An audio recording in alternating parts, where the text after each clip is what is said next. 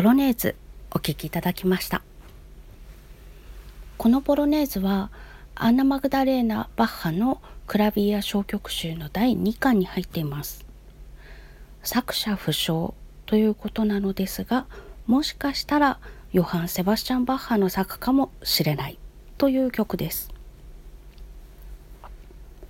ポロネーズというと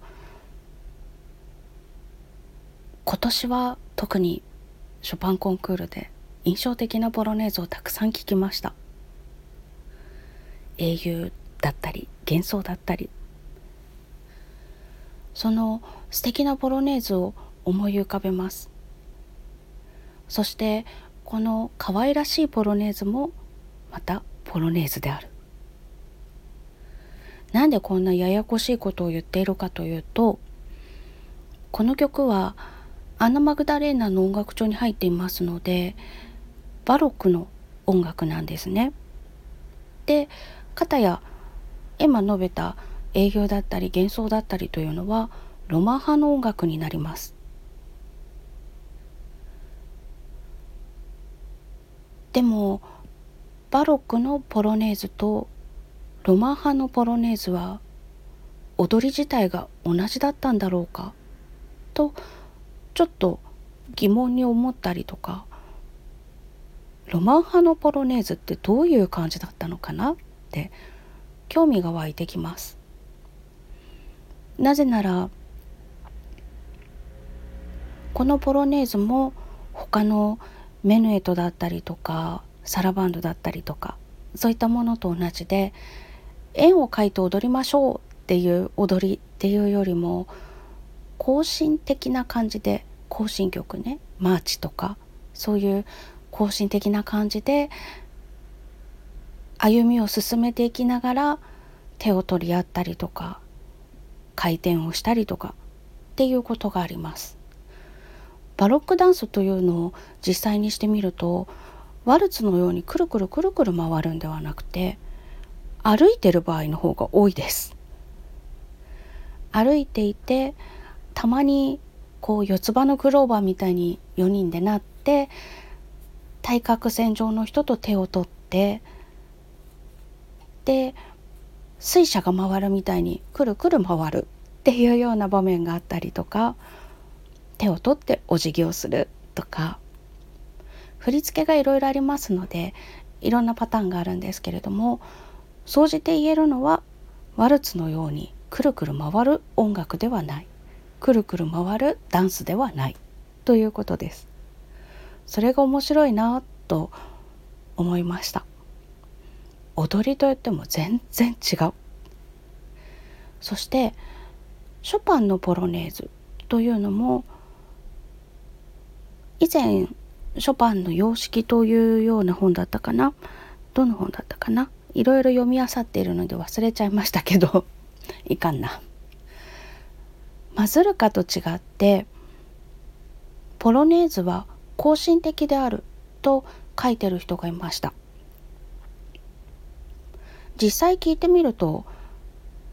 マズルカも別にワルツみたいにくるくる回って踊る踊りというよりも農村のお祭りとかでみんなでこうステップを踏んでうんなんて言ったらいいんだろう。みんなでステップを踏むのはワルツだって一緒だよねって今話しながら思いました。こういう時に説明が下手なのがありありと。うーんなんだろう。あの「マイムマイムマイムマイム」って昔ありませんでした？あの小学校の運動会で踊らされた記憶があるんですけどあれなんていう踊りでしたっけ？あんな感じ。うーんそれとも違うな。とりあえずあの優雅に手をと男女で向かい合って手を取ってくるくる回りながら踊りましょうっていう踊りだったりとかとは違ってどっちかというとこう列になって列で進んでいくっていうような踊りででもこのポロネーズはもっとこう儀式的な踊りであるって解説なさってる方がいたんです。その辺はバロックの頃のポロネーズとあまり変わってないのかなって感じました。それでロマン派の時代1800年代以降のポロネーズというのは踊りという側面から見るとどういうふうに踊ってたんだろうってちょっと気になったんです。バロック時代のポロネーズというと他の曲と似ていてどちらかというと更新するような感じ。歩みを進めていくような踊り。ではロマン派は？ショパンの書いたポロネーズは儀式的で更新的である。と書いた方がいらっしゃる。